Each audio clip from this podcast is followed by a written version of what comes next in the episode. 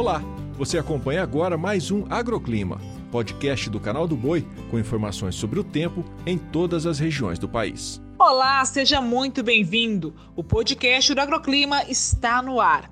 E a falta de chuva tem beneficiado as atividades de colheita Brasil afora. Segundo dados da Conab, a colheita nacional chegou a quase 73%, apresentando 14 de atraso com relação à safra anterior. No Paraná, o atraso se deve ao excesso de chuva em algumas áreas, enquanto que em Minas, os produtores esperam a redução da umidade para minimizar os custos de secagem com os grãos pós-colheita.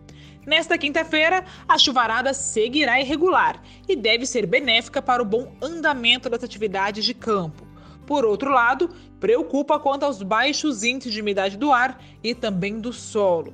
Apesar do tempo muito seco e quente hoje, o produtor já precisa se programar para as mudanças no tempo, que estão previstas a partir da noite da próxima quinta-feira, com a chegada de uma nova frente fria.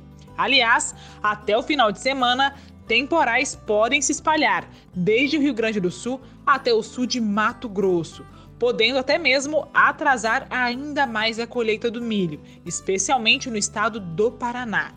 Os maiores acumulados devem ser registrados na campanha gaúcha, mas também existe potencial para volumes significativos no Mato Grosso do Sul e também no Rio de Janeiro. Já no Centro-Norte, tempo seco e muito quente por enquanto. O agroclima pode ser acompanhado também na programação do Canal do Boi e em nosso portal, o sba1.com.